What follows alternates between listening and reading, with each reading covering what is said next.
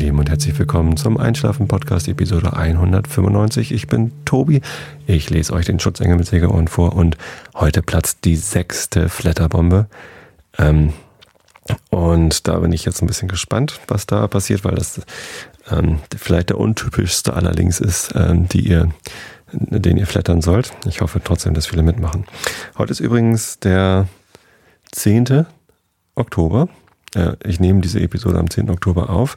Erscheinen wird sie am 15., glaube ich. Ja, genau. Und ähm, deswegen hängt äh, das alles so ein bisschen hinterher. Ich bin also nicht auf dem neuesten Stand, wie die ersten fünf Flatterbomben gelaufen sind. Aber die erste ist heute geplatzt. Und ich sage euch, ich bin total froh, dass da tatsächlich Leute mitmachen. Der Kulinarikast hatte heute Morgen auf seinem Artikel Süßes Minzpesto gerade mal, ich, vier, fünf, sechs äh, Flatters oder so. Ähm, als ich die Episode 190 aufgenommen hatte, wo seine Flatterbombe geplatzt ist, hatte er erst einen Flatter. Ähm, und jetzt ist er halt schon bei 40. Und? Also irgendwie, irgendwie hat er halt in der Zeit von der Aufnahme meiner ersten, äh, von dieser Sendung 190 bis zur Veröffentlichung hat er noch ein paar Flatters bekommen. Ich weiß nicht warum, vielleicht weil die Leute die Shownotes gelesen haben, da stand es ja schon drin. Vielleicht aber auch, ähm, weil er einfach ein tollen, tolles Rezept gepostet hat. Na, zumindest sind da heute ordentlich Flatters dazugekommen und ich bin total glücklich. Und ich hoffe, der Kulinarikast, der Sven ist es auch. Und ich bin total gespannt, wie es weitergeht. Die sechste Flatterbombe. Ich habe es eben in der Pre-Show schon angekündigt, ist die erste, die so ein bisschen gemein ist. Zumindest ist sie so ein bisschen ähm, hänselnd, vielleicht. Und zwar geht sie an die Taz. Die Taz ist die ähm, Tageszeitung mit der, mit der Tatze. Sind die eigentlich verklagt worden von Jack Wolfskin? Ich weiß es gar nicht.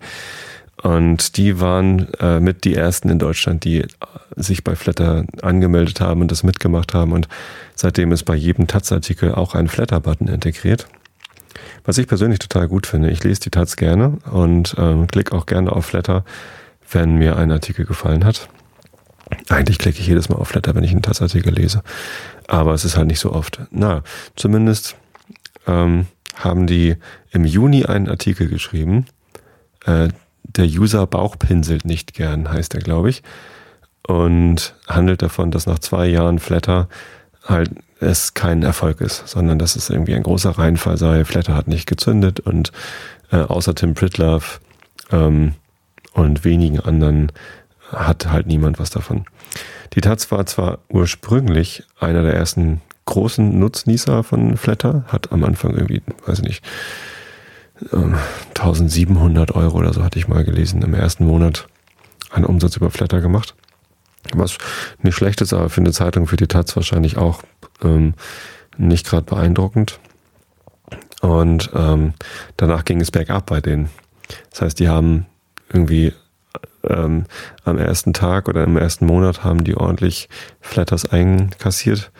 Und dann wurde es weniger Geld, was dabei rumgekommen ist. Wahrscheinlich einfach, weil die Leute, die sich äh, über die Taz bei Flatter registriert haben, dann im zweiten Monat auch andere Sachen geflattert haben und dann ähm, ihr Geld halt an mehrere verschiedene Leute geflattert haben.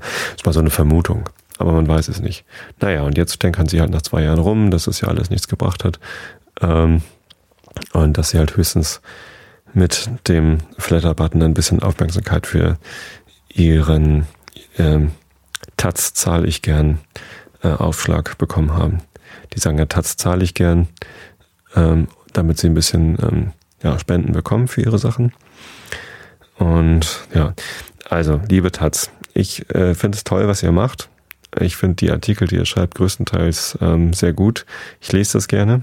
Und ich finde es auch super, dass ihr alle eure Inhalte kostenfrei ins Netz stellt. Bitte bleibt dabei auch. Das ist eine, eine gute Sache. Und wenn die Leute über Flatter nicht gern spenden, dann liegt es vielleicht daran, dass sie äh, vielleicht zu wenig motiviert werden, um bei Flatter zu spenden. Und wenn ihr mehr Geld über PayPal spenden und sonst was bekommt, ist das ja auch in Ordnung. Aber lästern über Flatter, nee nicht mit mir. Und deswegen platzt die sechste Flatterbombe auf genau diesem Artikel. Der User Bauchpinsel nicht gern in der Taz vom irgendwas Juni 2012. Den Link findet ihr wie immer auf einschlaf-podcast.de. Da findet ihr mittlerweile einige Links. Ja, die Taz. Ähm, so ein richtig gutes Presseecho hat es ja für Flatter insgesamt noch nicht so gegeben. Ne? Also der Einzige, der positiv drüber schreibt, ist der, ähm, der Tim Pritloff in seinem Blog. Aber ansonsten ist es noch relativ still. Und keine Ahnung. Vielleicht kann ja diese zehn Tage, zehn Episoden, zehn Flatterbomben-Aktionen dabei helfen, ein bisschen mehr positives Echo zu bekommen. Also, wie gesagt, ich habe jetzt heute die Zahlen gesehen, was bei der ersten Flatterbombe passiert ist. Und ich finde, 40 Klicks ist schon eine, eine schöne Summe so. Ähm, ich hatte ehrlich gesagt mit weniger gerechnet. Freue mich total, dass so viele mitmachen. Und bin mal gespannt, wie viele Flatterklicks die beflatterten, bebombten Leute ähm, dann ähm, ja, am zweiten Geburtstag vom Einschlafen Podcast haben. Was ich noch erzählen wollte, eine kurze Episode, äh, Anekdote am Rande ist, ich habe eben, als ich den Podcast angefangen habe ähm, und den Stream gestartet habe, habe ich Moin Moin in den Chat gerufen. Oder Moin. Und äh, dann äh, hieß es gleich, ah, jetzt kommt der Aufwachen-Podcast und nicht der Einschlafen-Podcast. Das ist natürlich nicht der Fall. Wir Norddeutschen sagen gerne mal Moin und zwar zu jeder Jahreszeit, zu jeder Tageszeit, äh, um Leute zu begrüßen. Und der Chat wusste das auch schon. Das war also nur ein Witz, aber ich wollte es hier nochmal erwähnen. Also wenn ich irgendwo Moin sage, dann rechnet nicht damit, dass ich denke, es ist Vormittag, sondern Moin sagt man hier in Norddeutschland zu jeder Tageszeit. Ich habe eben auf Wikipedia nochmal nachgeschlagen es gibt tatsächlich keine gesicherte Erkenntnis, woher der Begriff Moin stammt, sondern ähm, da, da forschen die Leute halt noch. Gute, äh, gut begründete ähm, Argumente sagen, es kommt von einem guten äh, Moyen, dass es daher irgendwie kommt. Klingt vernünftig. Einen guten Tag, einen guten Morgen, einen guten Abend, passt alles. Da kann man immer Moin sagen. Interessanterweise, wenn ich Urlaub mache in Ostfriesland, was ja quasi dann die, also da, da sagen wirklich alle Moin, ne? wenn da irgendwie jemand ähm, in einen Laden reinkommt, dann sagen die Leute Moin. Und wenn ich dort Urlaub mache, was ich ab und zu tue, weil mein Onkel und meine Tante, die haben dort eine kleine Ferienwohnung. Also es ist halt wirklich so eine Zweizimmerwohnung in Norddeich. Das ist dort, wo die Fähre nach Norderney ablegt. Das ist ganz nett und da kann man ganz schön irgendwie so Ferien machen mit der Familie. Ähm, und wenn ich dort Urlaub mache und dann irgendwo einkaufen gehe und jemand begrüßt mich mit Moin, dann sage ich meistens guten Tag. Ich weiß nicht genau warum. Aber wenn ich mit Moin angesprochen werde, dann sage ich nicht unbedingt auch Moin.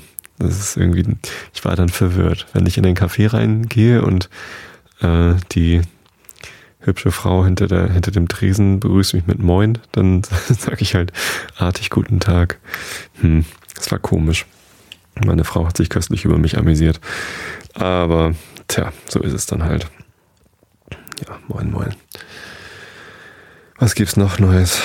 Oh, ich, ich habe gerade ein bisschen schweren Kopf, ehrlich gesagt, weil ich ein bisschen krank bin. Ich bin heute sogar zu Hause geblieben, weil ich ähm, auch einen Magen-Darm-Infekt habe. Ich möchte nicht weiter drüber reden. Es ist nicht der Norovirus, äh, der ja gerade in Ostdeutschland grassiert.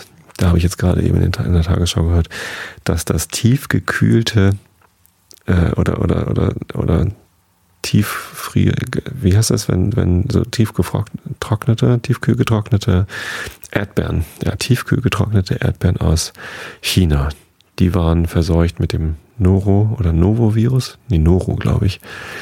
Norovirus und ähm, die wurden halt in etlichen Schulen äh, in Ostdeutschland in der Kantine ausgegeben und dann wurden die Kinder alle krank.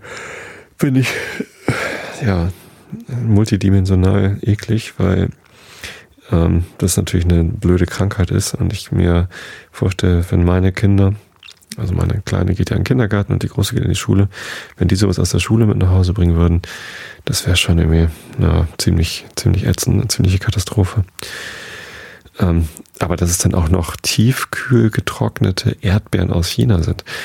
was soll das denn? Ich meine, ist ja nicht so, dass wir hier in Deutschland keine Erdbeeren haben, oder? Also, okay, vielleicht bin ich auch ein bisschen verwöhnt. Hier bei mir in der Nähe gibt es ganz viele Erdbeerfelder.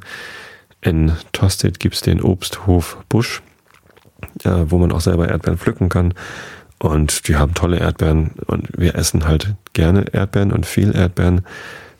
Dann, wenn es halt Erdbeeren gibt, im Mai. Ne? Frühestens im, im April, keine Ahnung, wann das losgeht. Dann im Mai und vielleicht noch im Juni ein bisschen. Da gibt's halt Erdbeeren. Aber jetzt ist Oktober. Jetzt braucht auch kein Mensch Erdbeeren. Warum muss man denn jetzt Erdbeeren essen? Und die aus China hierher bringen lassen? Das ist doch Quatsch. Also ganz im Ernst. Das finde ich auch eklig. Ja. Nichtsdestotrotz, ähm, ich habe trotzdem was abgekriegt. Ähm, ich weiß nicht, wer es mir mitgebracht hat nach Hause. Vielleicht meine Frau, die ist ja Erzieherin im Kindergarten.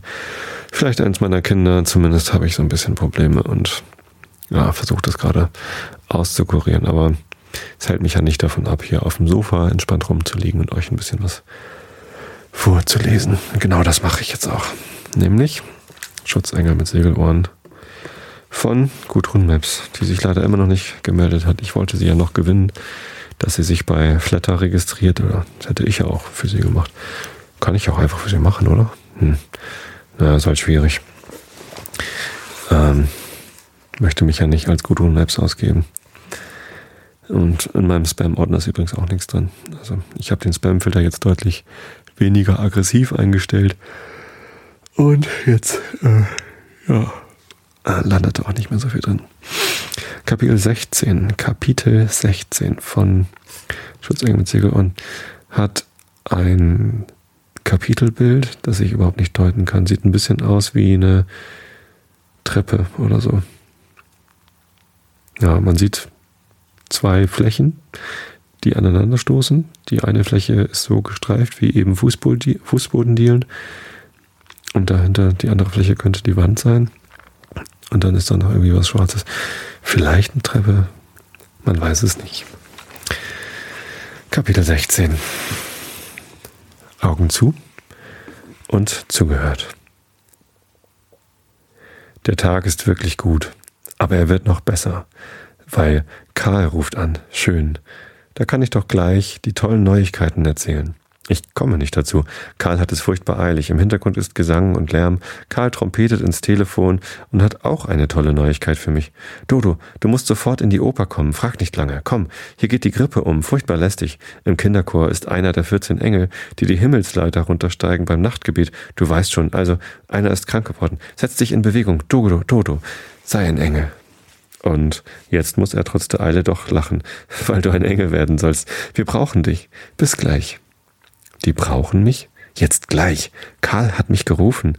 Und wäre hier im Flur ein Spiegel, dann hätte der jetzt eine Dodo mit glühenden Backen gesehen und mit zwei verschiedenen Handschuhen und falsch geknöpften Mantel. Erst im Bus habe ich ein bisschen Bauchweh gekriegt. Kann ich das denn? Ein Kinderchorengel sein? Und wenn ich alles falsch mache? Dann muss sich Karl für mich schämen. Karl hat mich schon beim Pförtner erwartet. Ein zappeliger, nervöser Karl. Er hetzt vor mir die langen Gänge zur Bühne entlang. Ich komme kaum nach. Ich bin bereits total verschwitzt. Karl hat mir überhaupt nichts gesagt, was mir Mut machen könnte. Er hat mich einfach auf die Bühne geschoben ins Scheinwerferlicht und ist gleich verschwunden, weit weg in den Zuschauerraum ins Halbdunkle. Und da hockt er neben dem Regisseur, auch so ein Zappeliger mit Wuschekopf. Sie flüstern miteinander. Ich kneife die Augen zusammen, das Licht blendet. Kinder in bunten Trainingsklamotten stehen in Gruppen herum, stecken die Köpfe zusammen und kichern. Bühnenarbeiter schieben im Hintergrund Bäume aus Pappe, nageln sie mit Gehämmer in den Boden und einige prüfen, ob die ellenlange Himmelsleiter auch sicher steht. Ich stehe da, alleine, in meinem dicken, warmen Mantel, mitten auf der Bühne. Alle wissen, was zu tun ist, bloß ich nicht. Der Regisseur Wuschekopf klatscht in die Hände. Sofort ist Ruhe. Alle Engel hoch auf die Leiter, dalli dalli. Und dann steigt ihr runter, einer nach dem anderen, aber langsam, langsam. Ihr seid Engel, keine Affen, die von Baum zu Baum hetzen.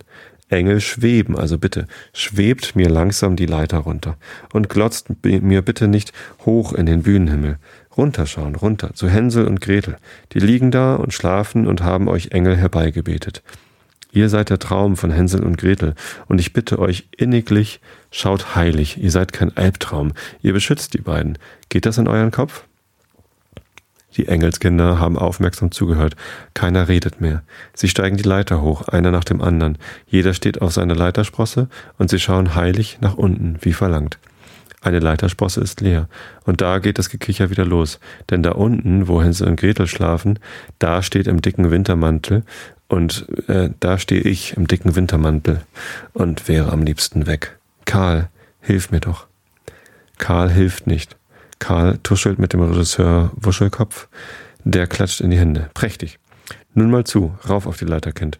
Äh, oder brauchst du eine extra Einladung? Kannst du haben. Rauf mit dir. Und zieh doch bitte den grässlichen Mantel aus. Ich will dich sehen im Original. Ich stehe noch immer da, wie festgenagelt. Da sind plötzlich Hände auf meiner Schulter. Nein, nicht die von Karl, sondern federleichte. Die ziehen mir sanft den Mantel runter die liebevolle Großmama vom Kinderchor, Großmama Federlieb. Die mit den federleichten weißen Haaren und dem lieben Lächeln. Sie hält meinen Mantel in den Arm, wie ich manchmal den Teddy Teddy, und sie gibt mir einen sanften Schubs. Der Wuschelkopfregisseur jubelt. Prächtig, ein dicker Engel, prächtig. Diese dünnen Grashüpfer gehen mir sowieso schon auf den Geist. Endlich habe ich mal einen fetten Engel. Los, Dickerchen, rauf auf die Leiter. Die Kinder prusten und kichern. Jetzt brennen nicht nur meine Backen, jetzt brennt mein ganzes Gesicht. Karl, hilf mir. Karl sitzt zusammengekrochen im Halbdunkel und flüstert dem Regisseur Wuschelkopf ins Ohr. Der hört nicht zu. Das Kind hat auch einen Namen. Mit meinem Mantel im Arm steht die Großmama auf einmal am Bühnenrand und ist plötzlich überhaupt nicht mehr lieb. Das Kind heißt Dorabella und wir freuen uns alle, dass sie da ist. Es ist sehr nett von ihr, dass sie bereit ist, so kurzfristig einzuspringen. Da bitte ich doch, äh, da bitte ich doch bitte um mehr Höflichkeit. Der Regisseur schweigt, wirft die Arme hoch. Karls Ohren glühen rot. Ich kann es sogar im Halbdunkel sehen. Die Engelskinder schweigen auch. Sogar die Bühnenarbeiter haben ihr Gehämmer eingestellt. Ich stehe da in meiner dünnen Blümchenbluse und plötzlich ist es so, als wären mir Flügel gewachsen, zumindest kleine. Die Großmama-Betreuerin weiß, wie ich heiße, weil ich ja die Tochter von Gloria bin. Klar. Ja, ich bin die Tochter von Gloria und ich weiß, was zu tun ist. Ich will Großmama Federlieb nicht enttäuschen und Karl auch nicht und Mom schon mal gar nicht. Und jetzt steige ich die Himmelstreppe hoch. Freihändig. Ich steige hoch und schaue mich noch schnell zu Großmama Federlieb um. Und das war falsch. Ich rutsche aus, ich schwanke und falle rückwärts die Leiter wieder runter. Ich lande auf dem Hintern, auf dem Bühnenboden. Und wäre da ein Loch gewesen, dann wäre ich am liebsten in diesem Loch verschwunden. Und da geht das Getöse los. Die Engelskinder kreischen vor Lachen, die Bühnenarbeiter auch und klatschen und über dem Getöse hinweg brüllt Regisseur Wuschekopf. Wunderbar, ganz wunderbar. Liebste Susi, ich küsse dich. Genau so will ich es haben. Ein Engel, der auf den Hintern fällt. Ganz wunderbar. Auch Engel sind menschlich, hervorragend. Merk dir das, liebste Susi. Du steigst heilig hoch, du platscht unheilig zu Boden. Merk dir das. Ich bitte auch. Ich bitte dich. Äh, das Publikum wird dich lieben und ich liebe dich auch, Susi. Er klatscht in die Hände. Alles nochmal von vorne. Susi, heb den Hintern hoch. Die Kinder kichern sich halb tot, die Bühnenarbeiter kichern mit und ich hocke als Sack auf dem Bühnenboden. Und das wüste Gekicher, über das wüste Gekicher hinweg ruft Großmama Federlieb mit ihrer zarten Stimme, das Kind heißt Dorabella und jetzt bitte ich wirklich um Ruhe. So zart ihre Stimme auch ist, tatsächlich, es wird ruhig. Und endlich, endlich höre ich auch Karl. Dodo, lass mich bitte nicht im Stich. Du bist ein Profi. Da bin ich auf die Leiter gestiegen, bin abgerutscht und hingepurzelt. Viele Male. Es hat überhaupt nicht wehgetan. Es war sogar richtig toll. Der wuscheköpfige Regisseur war sehr zufrieden und hat mich sehr gelobt. Er hat mich sogar zweimal Bella genannt. Das Dora davor hatte er vergessen, aber immerhin. Dann war die Probe vorbei und ich hatte, habe gehofft, jetzt fährt Karl mit mir zusammen heim. War aber nicht. Karl war furchtbar nervös und seine Ohren haben geleuchtet. Er hat noch zu tun und kann mir heute leider überhaupt nicht versprechen, wann er nach Hause kommen wird. Ich soll seine brave Dodo sein und auf jeden Fall zum Frühstück sehen wir uns wieder. Dann hat er mich fest umarmt und zum Bus geschickt. Er hat überhaupt nicht gemerkt, dass ich ja noch gar nicht mit äh, meinen Mantel anhabe. Den hat mir Großmama Federlieb gereicht und mir liebevoll die Kapuze über den Kopf gezogen. Kindchen, du hast es wirklich nicht leicht. Und dabei hat sie mit ihren weichen Händen ganz zart meine Backen gestreichelt. Kommst du mir jetzt auch gut nach Hause?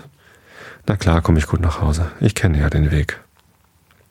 Zu Hause ist es richtig ein bisschen einsam nach diesem wirbeligen Tag. Ich renne durch alle Zimmer, zupfe da an einer Decke und schubse da ein Kissen zurecht, mache Musik an und mache sie gleich wieder aus.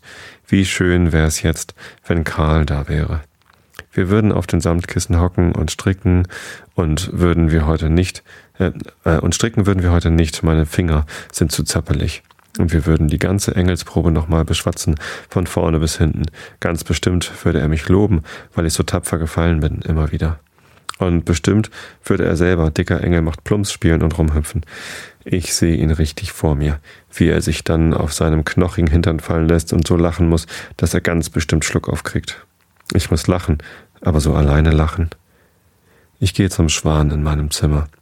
Dem könnte ich ja alles von der Engelsprobe erzählen, der versteht was von der Oper. Aber einem schweigenden, mottigen Schwan etwas zu erzählen, das ist doof. Ich brauche jetzt jemanden hier, der mir zuhört und mir antwortet und der mit mir lacht und tanzt und sich freut. Mom. Ja klar, ich rufe Mom an, jetzt gleich. Ich hab doch so viel zu erzählen. Stell dir vor, Mom, ich bin ein Engel geworden. Stell dir vor, ich darf zusammen mit dir auf der Bühne sein. Stell dir vor, Mom, die teure Blümchenbluse passt mir jetzt und ich bin wirklich dünner geworden, Mom. Freust du dich?